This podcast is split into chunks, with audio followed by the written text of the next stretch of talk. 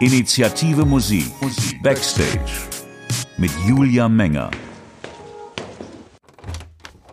Willkommen Backstage. Für diese Interviewreihe bin ich in Deutschland unterwegs und treffe spannende Leute, die alle etwas mit der Initiative Musik zu tun haben. So schauen wir Stück für Stück hinter die Kulissen.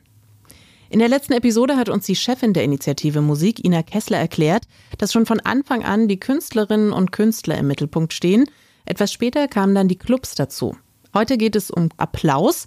Das ist die Auszeichnung für die Programmplanung unabhängiger Spielstätten. Also, grob übersetzt, Clubs werden für herausragende Musikprogramme ausgezeichnet. Ich spreche gleich mit einem der Partner in der Clubförderung und jetzt als erstes mit der Betreiberin eines schon mehrfach ausgezeichneten Clubs in Berlin. Initiative Musik. Backstage.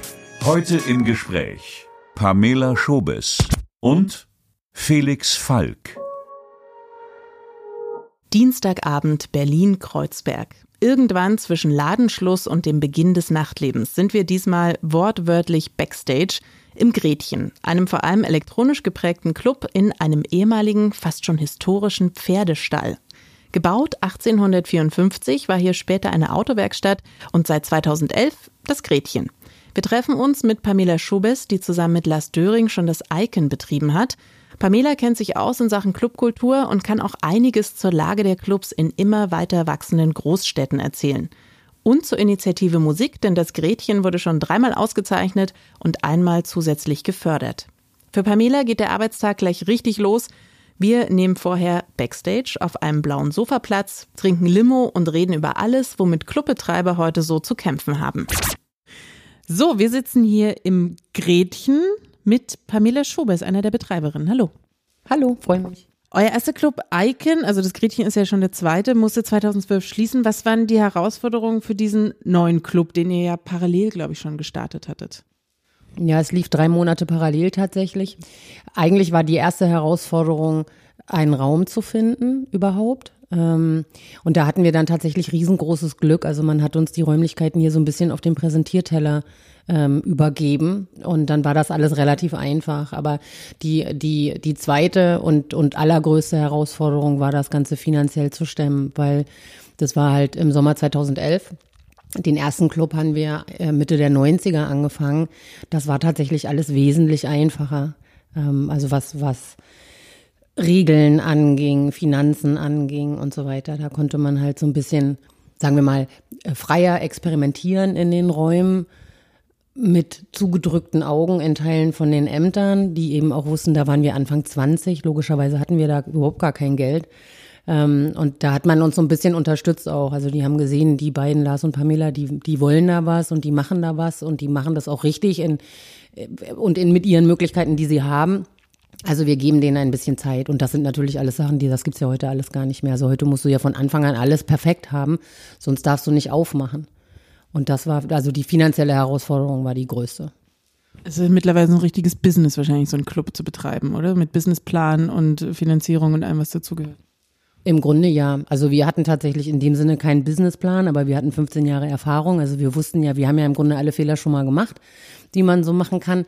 Und wir sind mit unserem Programm ja auch wirklich ganz weit weg vom Mainstream. Also das heißt, wir müssen halt wirklich echt sehen, ähm, wo wir das Geld herkriegen. Und bei uns fließt halt alles Geld, was wir bekommen, eigentlich in das Programm. Das heißt, wenn wir Geld in andere Dinge stecken müssen, wie zum Beispiel so eine Cluberöffnung, ist es halt schwierig. Also wir hatten damals halt massive Schwierigkeiten. Wir hatten Geld zur Seite gelegt und hatten viele Freunde, die ähm, vorher auch schon mit uns gearbeitet haben, die eben auch so Bausachen machen können, die ähm, wir bezahlt haben, die aber das Geld auch nicht gleich wollten. Also die haben dann, die wussten, sie kriegen das Geld irgendwann und irgendwie. Ähm, und sie brauchten es auch gerade nicht. Das heißt, wir konnten sozusagen äh, die Sachen dann so ein bisschen abstottern und dadurch ging das dann. Was unterscheidet die beiden Clubs voneinander? Im Wesentlichen ähm, tatsächlich die Größe und damit auch so ein bisschen das Programm. Also wir haben mit dem Icon damals auch schon ganz viele unterschiedliche Musikstile bedient ähm, und haben auch ein paar wenige Livebands im Icon gemacht, aber das Icon war verhältnismäßig klein mit einer relativ kleinen Bühne. Das heißt, man konnte da nicht viel machen. Wir hatten aber zum Beispiel im Icon auch regelmäßig eine äh, Brassband aus New Orleans, die Youngblood Brassband. Das sind zwölf Jungs auf der Bühne mit Blechblasinstrumenten, also Posaune und allen möglichen anderen Sachen. Und die haben auch im Icon schon gespielt. Das ging aber nicht nebeneinander, sondern die mussten tatsächlich sehr dicht nebeneinander in zwei Reihen stehen, also zweimal sechs Leute. Ähm, und da musste man die Posaune und die Tuba genau so ausrichten, dass die Tuba nicht den davor irgendwie sozusagen weggepustet hat und die Posaune nicht die Gäste erstochen hat mit diesem Ding, was da vorne rauskommt. Das ging schon auch, aber das, das war sehr aufwendig und eigentlich nicht wirklich möglich. Das heißt, wir haben dann die wenigen Konzerte, die wir dann machen konnten, woanders gemacht. Und das ist hier im Gretchen eben anders. Das Gretchen ist größer. Wir haben eine Bühne eingebaut und hier haben wir halt die Möglichkeit, ganz viele Konzerte zu machen, eben auch mit kleineren Bands.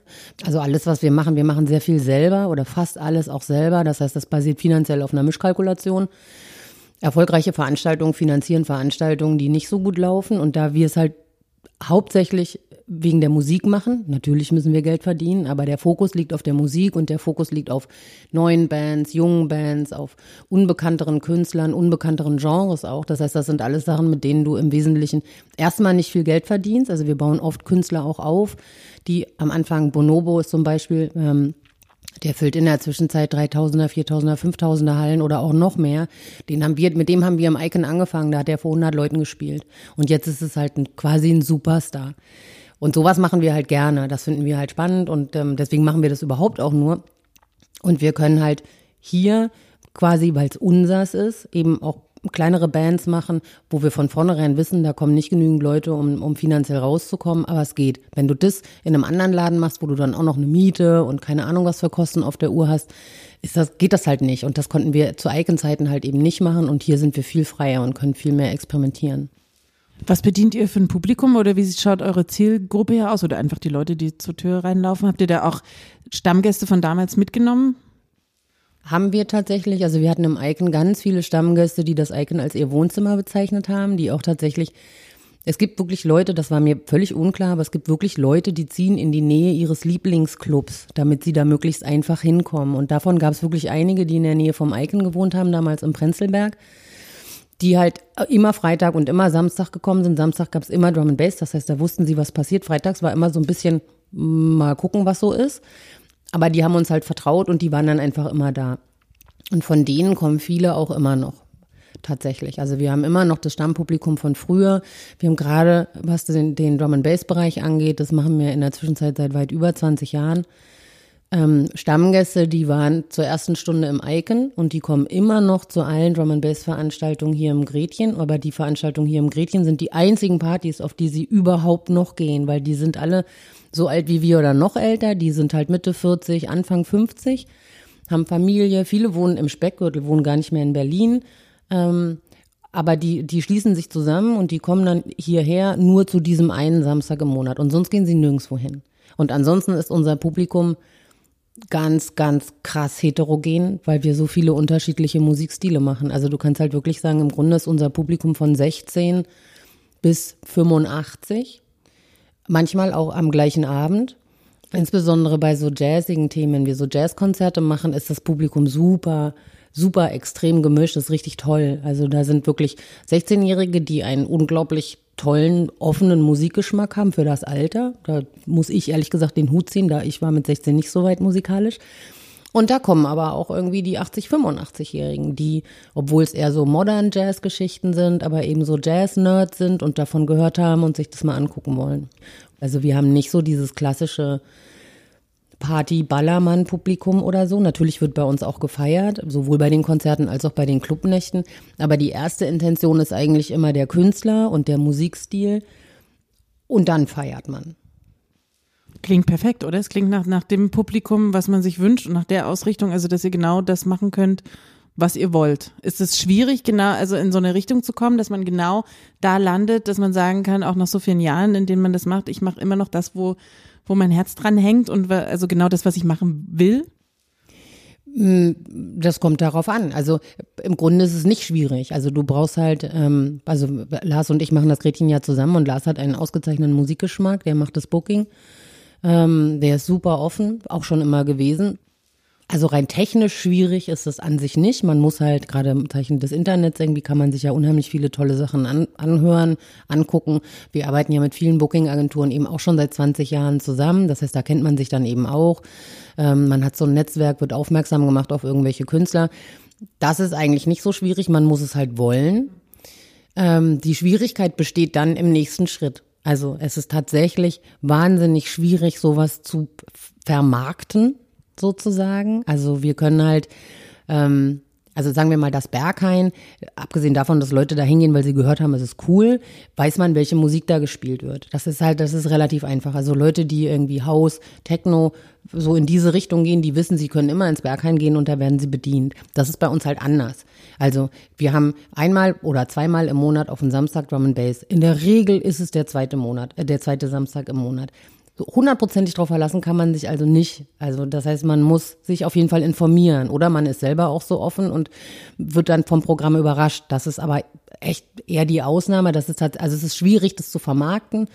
Ähm, und dadurch ist es halt auch schwierig, das zu finanzieren. Aber der, wir würden nie etwas anderes tun, tatsächlich. Also als wir damals das Icon verloren haben und nach Räumen geguckt haben, haben wir von uns aus sofort gesagt, wir würden nicht ähm, in die Gegend um die Schlesische Straße gehen wollen, weil es da relativ viel Laufpublikum gibt, natürlich, dadurch, dass da relativ viele Läden sind oder auch auf dem RAW-Gelände. Ähm, ich, ich finde das gut, aber für, für das, was wir machen, ist es so ein bisschen kontraproduktiv, weil dann müssten wir plötzlich selektieren, weil wenn du, wenn so viele Gruppen unterwegs sind, die erst den einen Laden auschecken und dann den anderen, das würde tatsächlich bei uns so ein bisschen das Flair einfach stören. Also weil, weil, weil wie gesagt, die, ich weiß nicht, ihr müsstet vielleicht einfach alle mal kommen, insbesondere bei Drum and Bass. Das ist schon, das ist richtig Party. Aber die Leute verbindet die Musik. Wir selektieren auch nicht an der Tür. Wir müssen nicht selektieren, weil hier kommt keine, Laufkund keine Laufkundschaft vorbei. Die Leute, die hierher kommen, kommen wegen der Musik. Und das ist das verbindende Element.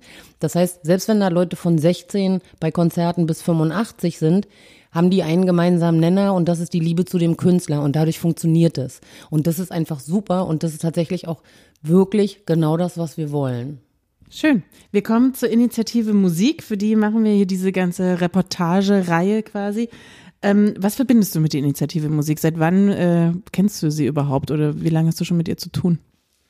Ich habe die Initiative Musik, glaube ich, tatsächlich zum ersten Mal realisiert, als der Applauspreis ähm, beworben wurde. Also als dieser Applauspreis aufkam. Ich weiß nicht genau, wie ich darüber gestolpert bin. Vermutlich hat mich jemand darauf aufmerksam gemacht, aber da habe ich das zum ersten Mal realisiert und habe mir das halt angeguckt und fand, ähm, dass das ein super tolles Programm ist. Und dann haben wir uns tatsächlich auch gleich beworben. Ähm, wir haben uns noch nie für eine Förderung beworben vorher, ähm, haben aber nicht gewonnen. So, aber wir haben nicht locker gelassen.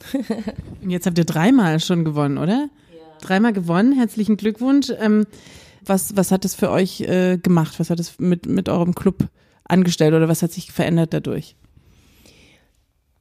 Also ich würde sagen, in Teilen hat es uns manchmal den Arsch gerettet, wenn ich das so sagen darf. Ansonsten müsst ihr da einen Piep drauf tun. Ähm, es hat uns vor allem wirklich wesentlich weitergebracht bei, bei, bei verschiedenen Sachen. Also das Tolle an dem Preis ist ja, dass man das im Großen und Ganzen ausgeben kann für alles, was man so braucht in einem Club.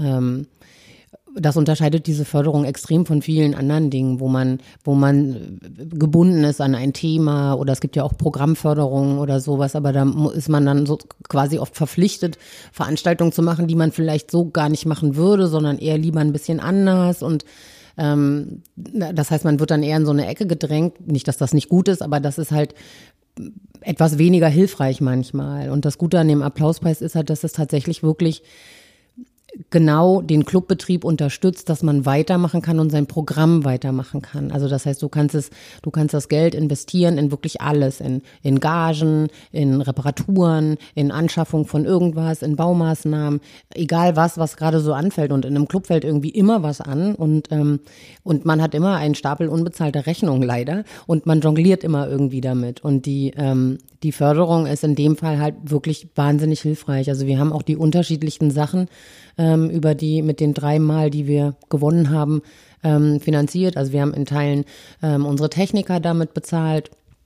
Ähm, wir haben aber auch Anschaffungen getätigt, also ähm, Equipment gekauft. Ähm, wir haben auch schon mal Sachen repariert oder so, so kleinere Lärmschutzmaßnahmen gemacht. Also wir haben wirklich das, was in dem Moment gerade wichtig war und wir uns nicht hätten leisten können, gemacht oder aber tatsächlich sozusagen das Geld in, in, in Personalkosten wie Technikerkosten investiert, um an, um das, um anderes Geld halt frei zu haben für eine Gage oder irgendwie sowas. Also es ist halt wirklich, es bringt den Club nach vorne und es bringt den Club weiter, weil man es in, eben auch in Equipment oder ähnliches investieren kann und das hält dich halt einfach auch am Leben in Teilen und ermöglicht dir das Geld, was du selber erwirtschaftest, weiter in das Programm zu tun. Also das, das Problem, was wir Clubbetreiber haben, ist ja, dass wir wir machen alle ein Kulturprogramm und werden in der Regel nicht gefördert.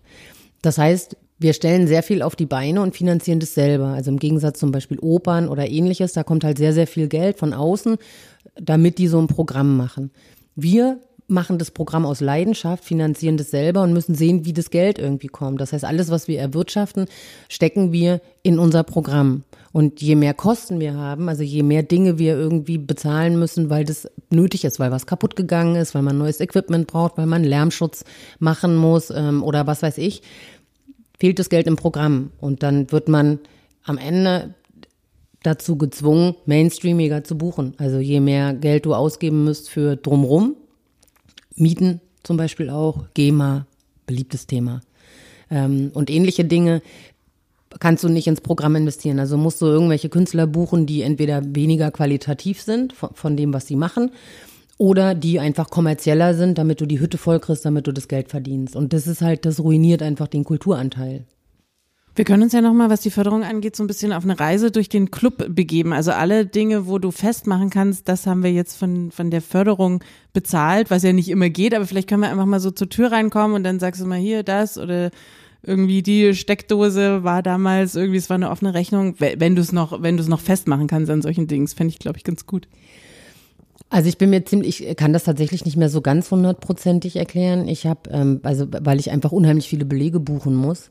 Ähm, das glaubt ja auch immer keiner. Die meisten Leute glauben ja immer, Club machen ist irgendwie Party, aber ich habe im Schnitt irgendwie ein Kassenbuch, das ist irgendwie zwei Zentimeter dick mit Zetteln jeden Monat.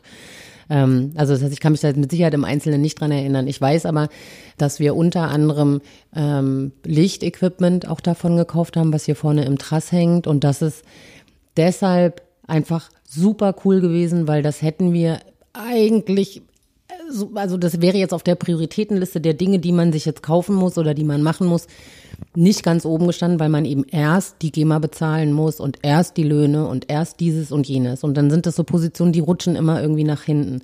Hat aber den großen Nachteil, dass du das halt ständig mieten musst, weil du brauchst das Licht, um die Konzerte zu veranstalten oder auch die Clubnächte. Das heißt, die Miete kannst du dir dann irgendwie gerade so leisten für den einen Abend. Im Grunde ist es aber Quatsch. Du wirfst ganz viel Geld zum Fenster raus, weil du das so oft mietest, dass du das halt irgendwann auch finanziell besser hättest kaufen können. Wenn du das Geld aber nicht hast, geht's ja nicht. Ähm, und das hat uns insofern wirklich total nach vorne gebracht, vor allen Dingen, weil wir dann auch in unsere äh, Venue-Specs schreiben konnten, dass wir jetzt nicht nur die drei Lampen haben, sondern eben sechs Lampen haben, was andere Konzertveranstalter äh, natürlich massiv gefreut hat, weil wenn sie bei uns veranstalten und wir nur drei haben, müssen sie ja auch drei dazu mieten. Und jetzt ko konnten wir das sozusagen, können wir das immer zur Verfügung stellen. Das heißt, es macht andere, für andere Veranstalter kommt es eben auch günstiger.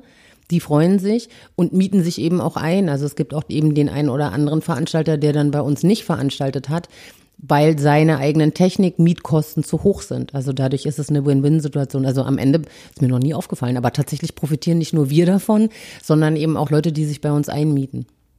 Noch was, ähm, wenn man so durchläuft, was dir einfällt? Ich weiß, dass wir auch verschiedene Bausachen gemacht haben, aber ich kann es tatsächlich nicht mehr so genau sagen gibt jetzt keine Wand, wo die Initiative Musikwand, die eingezogen wurde. wo man das Logo draufkleben könnte.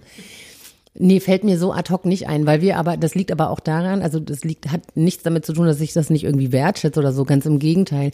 Aber es liegt auch daran, dass wir sehr viel Herzblut da reinstecken und sowieso immer ununterbrochen ähm, weiterwerkeln. Mir fällt aber doch was ein, was wir gemacht haben, nämlich wir haben sogenannte Absorber bauen lassen.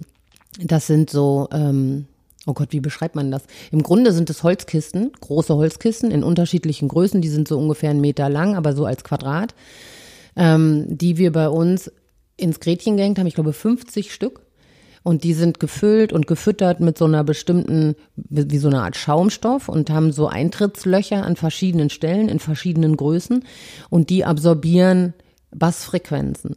Also wir sind mit dem Gretchen ja in einem alten äh, Pferdestall, kann man sagen, von 1854. Also es ist ein Kreuzgewölbe, sieht unglaublich toll aus. Ist wirklich echt richtig schön, auch mit diesen Säulen, ist aber unfassbar schwer zu bespielen. Also so eine Halle, die irgendwie rechteckig ist und überall nur Ecken hat, ist halt, das ist echt deutlich einfacher. Aber durch das Gewölbe wird der Schall ununterbrochen irgendwo hin reflektiert und du weißt auch gar nicht wohin. Ähm, weshalb wir mit verschiedenen Bassfrequenzen eine Zeit lang wirklich richtige Probleme hatten.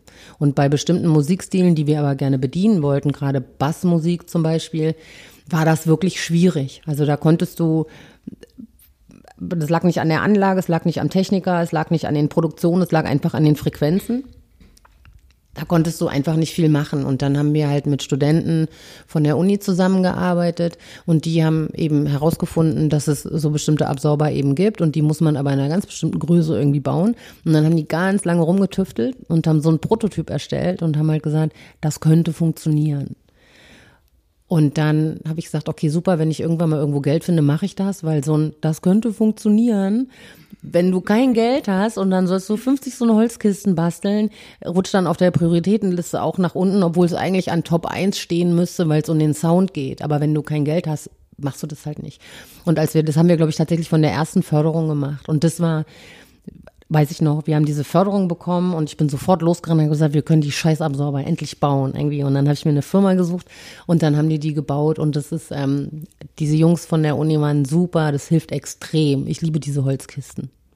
Als du angefangen hast, äh, den Club zu machen, also so vor 25 Jahren ungefähr war das, glaube ich, oder vor 21 Jahren? Hättest du, hättest du damals gedacht, dass du mal Geld von der, von der Bundesregierung bekommst und Auszeichnungen? Stand es auf deiner Prioritätenliste oder auf, den, auf den Dingen, die du dir so ausgemalt hast fürs Leben? nee, aber ich habe mir damals, also ich bin ja zum Club, Lars, mein Partner, hat ja mit dem Icon damals angefangen und dann haben wir uns kennengelernt und dann habe ich halt angefangen mitzumachen. Das war jetzt irgendwie an sich nicht mein Traum. So, ich wäre auch im Leben nicht auf die Idee gekommen, sowas zu machen. Das war eher so ein bisschen aus der Not heraus, weil er brauchte Hilfe und ähm, hatte sich einen Partner ausgeguckt, den ich dann aber blöd fand, um es jetzt mal einfach zu sagen, und wo ich dachte, das wird auf keinen Fall funktionieren, weil Lars es eben so mit Leidenschaft macht und nicht, also der finanzielle Aspekt steht da gar nicht, der steht eigentlich nirgends, ehrlich gesagt. Aber ähm, also es geht um den Inhalt und um die Musik und das hätte halt nie geklappt. Und dann habe ich damals halt gesagt, so, hm, naja, okay, also Geld habe ich jetzt auch keins, aber wenn du so Hilfe brauchst bei der Organisation, das werde ich schon irgendwie hinkriegen. Also so bin ich Clubbetreiberin geworden und mache es jetzt aber eben auch mit Herzblut, ähm, weil es einfach es ist ein, ein super cooler Job sozusagen, weil man unheimlich viele unterschiedliche Sachen machen kann. Tatsächlich ist es aber so, dass ich damals, ähm, damals haben wir uns mit unserem Genehmigungsverfahren beschäftigt und waren weit davon entfernt, darüber nachzudenken, ob die Bundesregierung sowas irgendwann mal gut findet oder nicht. Und wenn ich jetzt so auf die 20 Jahre zurückblicke, es ist schon, hat sich viel geändert. Aber am Anfang war es ja eher so, dass man als Clubbetreiber eher so in so die Rotlichtecke gedrückt wurde oder ähm, ja auch eher mal schlechter behandelt wurde, wenn man mal die Polizei gerufen hat, wenn es irgendwie Ärger gab. Da war man auch immer gleich so der komische Clubbetreiber. Das hat sich tatsächlich so grundsätzlich geändert, eben auch ähm, in der Gesellschaft, denke ich.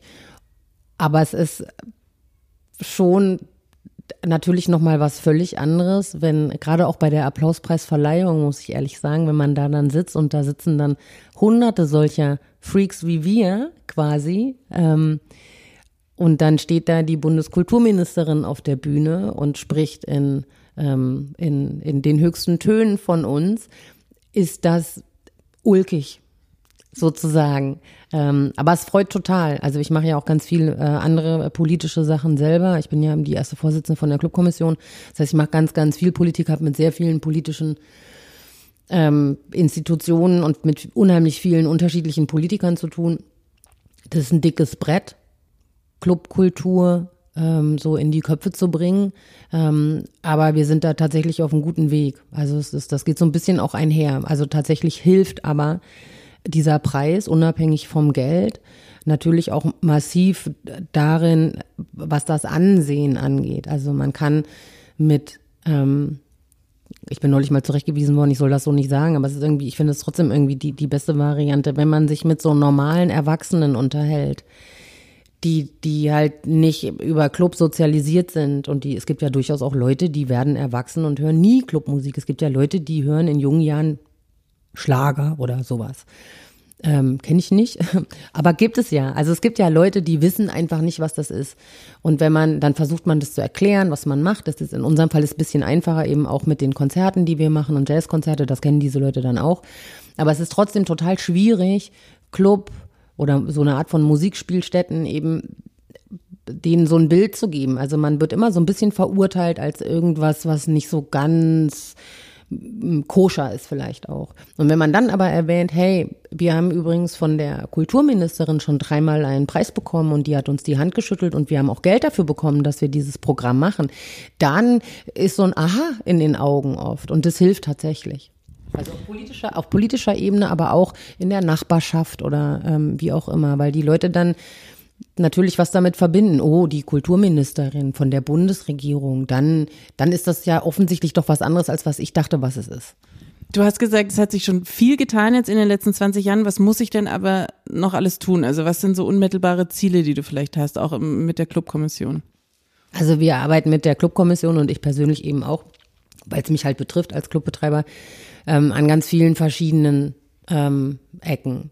Also das eine ist tatsächlich irgendwie, dass, dass, dass ich es wirklich begrüßen würde, wenn man in Teilen etwas mehr Respekt dafür bekommt, was man macht, dass man eben nicht mehr in so eine blöde Ecke gestellt wird, sondern dass Leute realisieren und respektieren, dass wir ähm, uns wirklich wahnsinnig viel Mühe geben, um ein kulturelles Programm auf die Bühne zu stellen. Und bloß weil andere Leute mit Clubmusik beispielsweise nichts anfangen können, heißt das ja nicht, dass das nicht Kultur ist. Und das heißt vor allen Dingen auch nicht, dass es schlecht ist. Ähm, nur weil, weil, weil man selber irgendwie Volksmusik oder Schlager oder äh, keine Ahnung gut findet. Also Geschmäcker sind verschieden und ich erwarte einfach einen gewissen Respekt für Leute, die einen anderen Geschmack haben, als was irgendwie so im Mainstream oder in der Allgemeinheit als normal angesehen wird. Das ist das eine. Das andere ist, dass ähm, wir dafür natürlich Räume brauchen. Also man braucht Raum, wenn man, wenn man äh, Club machen möchte, wenn man Konzerte veranstalten möchte. Man braucht die Räume in einem bestimmten Umfeld, ähm, im Sinne von, man braucht ein bisschen Freiraum, also es muss halt funktionieren mit den Nachbarschaften. Das heißt, niemand würde einen Club mitten in einem Wohngebiet eröffnen und sich dann wundern, dass es Ärger gibt mit den Anwohnern. Das heißt, man macht einen Club da, wo es ähm, wo es strategisch sinnvoll ist, auch für den Clubbetreiber, das, wo erstmal keine Anwohner sind oder wo man im Hinterhof ist, wo man niemanden stört. Das Stören kommt in der Regel später, gerade in Berlin durch die wachsende Stadt. Es wird immer mehr gebaut, es wird immer mehr verdichtet. Das heißt, man hatte einen Freiraum und plötzlich wird nachverdichtet. Es kommt die sogenannte herannahende Wohnbebauung und am Ende guckt der Club in die Röhre, weil die Wohnungen, die Wohnungen werden gebaut, da ziehen Leute ein und die fühlen sich dann in Anführungszeichen zurecht gestört ähm, von dem Clubbetrieb. Aber es gibt einfach wahnsinnig viele Leute und in der Politik in Teilen eben auch noch, die nicht darüber nachdenken, dass der Club zuerst da war und sich den Freiraum genommen hat, der da war und dass jetzt vielleicht die anderen eine gewisse Rücksicht an den Tag legen könnten, wenn sie bauen. Das ist ein ganz großes Problem und da gibt es Städte, die sind da echt weiter. Also in London gibt es äh, zum Beispiel das Agent of Change Prinzip. Da geht es wirklich um eine Rücksichtnahme. Da geht es wirklich darum, dass wenn in der Nähe von Clubs plötzlich gebaut wird, ähm, die Leute, die da bauen, so bauen müssen, dass das hinterher auch noch funktioniert. Und das ist, finde ich, total wichtig, gerade für eine Stadt wie Berlin. Also wir sind ja unter anderem deshalb wachsend, weil wir so eine super interessante Stadt sind, weil wir so bunt sind und weil wir halt die ganzen, viele, viele junge Leute kommen hierher, weil sie keinen Bock haben auf München, ähm, weil es da zu teuer ist und vielleicht auch ein bisschen langweiliger oder auch in vielen anderen Städten. Berlin ist einfach super interessant. Du hast so viele Möglichkeiten, was du hier machen kannst. Deswegen kommen junge Leute hierher. Viele Firmen kommen hierher und bringen der Stadt Geld und Wirtschaftskraft, weil sie hier die jungen Leute kriegen zum Arbeiten. Wenn sie ihre Firma in Buxtehude machen, können sie keinen einstellen, zumindest nicht die, die sie wollen, weil niemand will nach Buxtehude, weil das ist halt nicht so spannend als jetzt. Ich hätte jetzt auch jede Ex-Billige andere Stadt nehmen können. Also das heißt, der Anziehungspunkt oder der, der Magnet für Berlin ist das Kulturleben in vielen Fällen. Nicht nur, aber eben auch. Das heißt, es würde auch alleine aus wirtschaftlicher Sicht wahnsinnig viel Sinn machen, wenn man versucht, das irgendwie zu behalten ähm, und uns und auch anderen Kulturschaffenden einfach den Raum lässt oder eben dafür sorgt, dass es harmoniert. Pamela Schobes, Betreiberin des Gretchenclubs in Berlin. Initiative Musik. Backstage.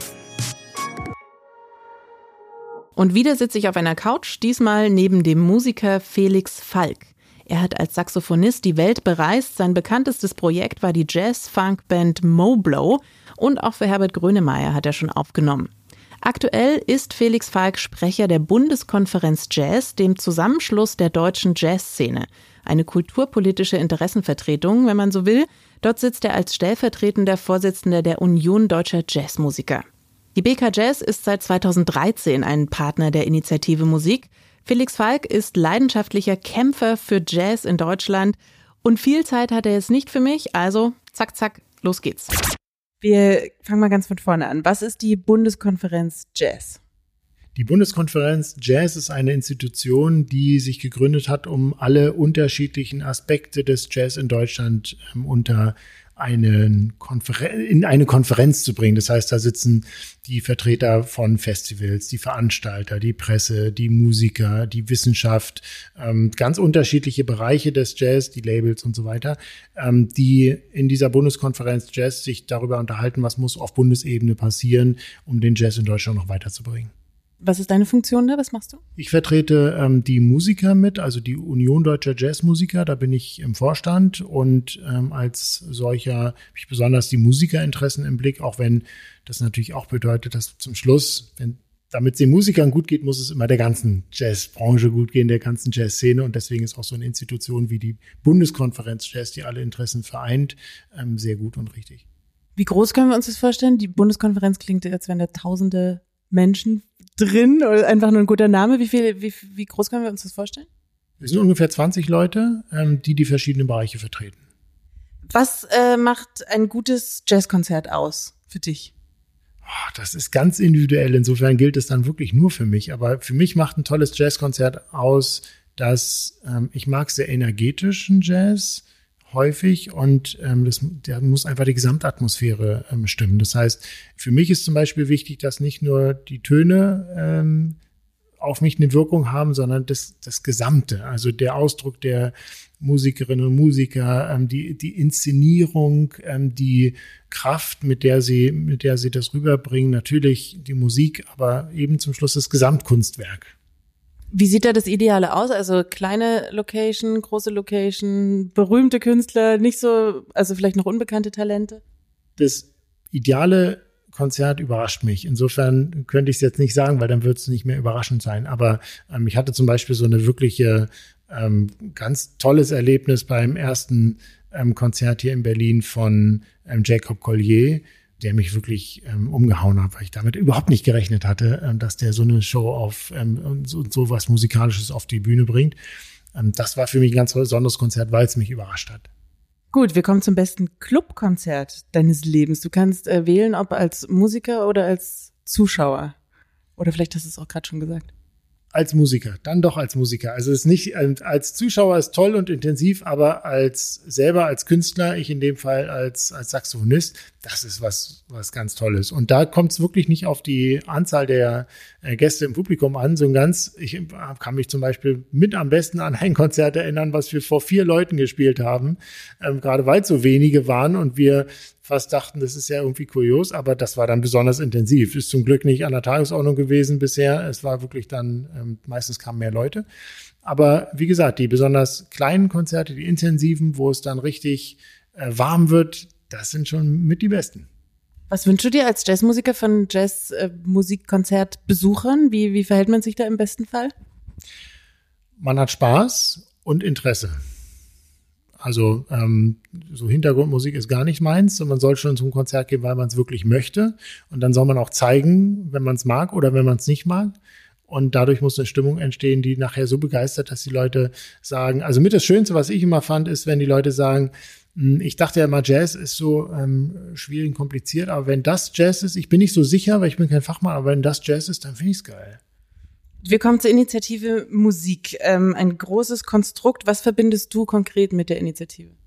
Die Initiative Musik geht auf eine Initiative zurück, die im Bundestag ähm, passiert ist, wo ähm, ich auch sehr nah dran war und erlebt habe, wie Tolles war, dass politisch klar geworden ist, dass bei all dem tollen Erbe, was wir musikalisch so mit uns tragen und wo wir ganz stolz sind in Deutschland, dass trotzdem die aktuelle Musik total wichtig ist und dass wir da nicht vergessen dürfen, dass der gesellschaftliche Einfluss und die Bedeutung von aktueller Musik, ähm, dass die so hoch ist, dass auch eine kulturpolitische Aufgabe ist, sich dem zu widmen. Und das wird ganz konkret mit der Initiative Musik umgesetzt. Und ähm, da geht es darum, ganz besonders Rock, Pop, Jazz ähm, nach vorne zu bringen und so zu unterstützen, dass wir auch gesellschaftlich davon profitieren können. Du gehörst ja richtig dazu zur Initiative Musik. Du bist Jurymitglied beim Applaus. Ähm, warum ist es wichtig, gerade Clubs zu unterstützen?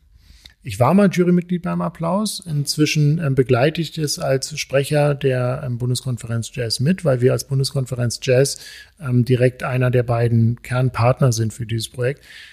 Der Applaus geht auch insgesamt auf eine Initiative von uns zurück. Das haben wir uns als BK Jazz mal vor, ich glaube, fast 15 Jahren überlegt, dieses äh, Konstrukt, dass wir gesagt haben, wir müssen eigentlich das Programm, was die Programmmacher im Jazz, was, was die leisten, die stehen nachher nicht auf der Bühne, aber die sind dafür verantwortlich, dass die Musik passieren kann. Und gerade im Jazz ist eine Live-Musik, die muss auf der Bühne passieren. Da improvisiert, da wird improvisiert, da wird die Musik ähm, kreiert das ist ganz wichtig, dass, dass wir die Leute stärken, die diese Programme ermöglichen. Und das, daraus ist diese Idee entstanden. Und ähm, da haben wir lange für politisch auch gekämpft, damit dann das ausreichende Geld dafür da ist und sind jetzt heilfroh, dass es diesen Preis sehr erfolgreich gibt und dass der, dass der so gut funktioniert. Ähm, sogar muss man sagen, obwohl wir am Anfang gesagt hatten, das, das soll ein reiner Jazzpreis sein und jetzt ja der Applaus Rock, Pop, Jazzclubs in vereint. Das ist manchmal nicht so einfach, weil die haben dann doch ganz unterschiedliche Lebensrealitäten. Aber es funktioniert trotzdem und man muss sich dann einigen und schafft einen tollen Preis mit toller Strahlkraft auf die ähm, Bühne zu bringen, wo diejenigen geehrt werden, die wirklich viel auch ehrenamtliche Arbeit da reinstecken und deswegen ist es ein toller Erfolg. Ist ja auch mit Geld verbunden. Ähm, wofür brauchen Jazzclubs jetzt konkret oder wobei brauchen sie Hilfe? Vielleicht kannst du ein Beispiel auch nennen. Da könnte ich ganz viele nennen. Eigentlich brauchen die generell Hilfe, weil es ist eine, sie, sie können es eigentlich nur realisieren, indem sie Künstlergagen dumpen, sich selber nichts auszahlen und ähm, gucken, dass die Location nicht mehr als das Nötigste hat. Also ist oft wirklich nicht einfach, solche Programme zu realisieren, weil es gibt einfach bei Clubs, wenn man unter 500, 500er Kapazität ist, dann kann man eigentlich gar nicht Geld verdienen. Jedenfalls nicht mit anspruchsvollen Programmen, wo man die Künstler angemessen bezahlt und nicht prekäre Arbeitsverhältnisse fördert, was wir ja nicht wollen mit dem Bundespreis. Und deswegen sind die Prämien beim Applaus, sind eher ein Signal, als dass sie wirklich, also sie helfen schon ein bisschen, aber es, müsste eigentlich viel mehr sein. Und da sind aber auch Kommunen und Länder gefragt, dass die auch ihre Spielstätten unterstützen. Und der Applaus gibt dafür ein ganz wichtiges Signal und sagt, guck mal hier, ihr habt wirklich einen, einen Schatz, ihr habt einen Diamant vor Ort, ist euch vielleicht gar nicht so bewusst, weil es ist ein Kellerclub. Aber wenn ihr da reingeht, da ist Kultur und das ist wichtig und das solltet ihr vor Ort noch mehr unterstützen. Dann können die nämlich mit dem Geld angemessene Gagen zahlen, damit die Künstler davon leben können, können ähm, auch vielleicht mal Werbung machen, damit auch Leute kommen, die bisher noch nicht darauf aufmerksam geworden sind und können die Leute, die das ganze Programm machen und sich bisher ehrenamtlich engagieren, wenigstens im Bereich Aufwandsentschädigung oder Equipment ähm, in eine Lage versetzen, es ordentlich zu machen. Das wäre die letzte Frage jetzt auch gewesen. Was, was wünschst du dir noch? Was, was müsste noch passieren, damit das Ganze noch besser gefördert wird? Ich glaube, wir sind auf einem guten Weg. Ähm, da haben wir wirklich viel erreicht in den letzten Jahren. Es bräuchte mehr Geld. Eigentlich ähm, muss da noch mehr Geld fließen und es braucht insbesondere einen Fokus auf die Gagen. Denn wenn die Musikerinnen und Musiker nicht davon leben können, dass sie auf Tournee sind und dass sie diese Musik live entwickeln, dann geben die alle Unterricht oder machen Minijobs und machen eigentlich nicht das, was wir brauchen, nämlich Musik und kreieren und komponieren und arrangieren. Das ist ja eigentlich das, ähm, worum es geht. Und, die in die Lage zu versetzen, da brauchst wenigstens eine angemessene Bezahlung am Abend und da müssen wir noch ein Stück weit ähm, Weg gehen. Felix Falk von der BK Jazz. Und damit sind wir am Ende dieser Episode rund um die Clubförderung der Initiative Musik. Beim nächsten Mal geht's ab zur Bundesregierung, den Hauptförderern und wir treffen in Hamburg einen Labelmanager, um von ihm zu erfahren, was Bands heute alles mitbringen müssen, um richtig durchzustarten und wie die Initiative Musik dabei hilft. Wird gut. Bis dahin. Initiative Musik Backstage. Moderation Julia Menger. Konzept und Projektmanagement Jens Quandt und Michael Wallis. Audiodesign und Produktion Jens Quandt. Coverdesign Christina Wedel. Initiative Musik Backstage ist eine Produktion der Initiative Musik G GmbH, gefördert durch die Beauftragte der Bundesregierung für Kultur und Medien BKM sowie die Gesellschaft für Leistungsschutzrechte GVL. Weitere Informationen unter initiative-musik.de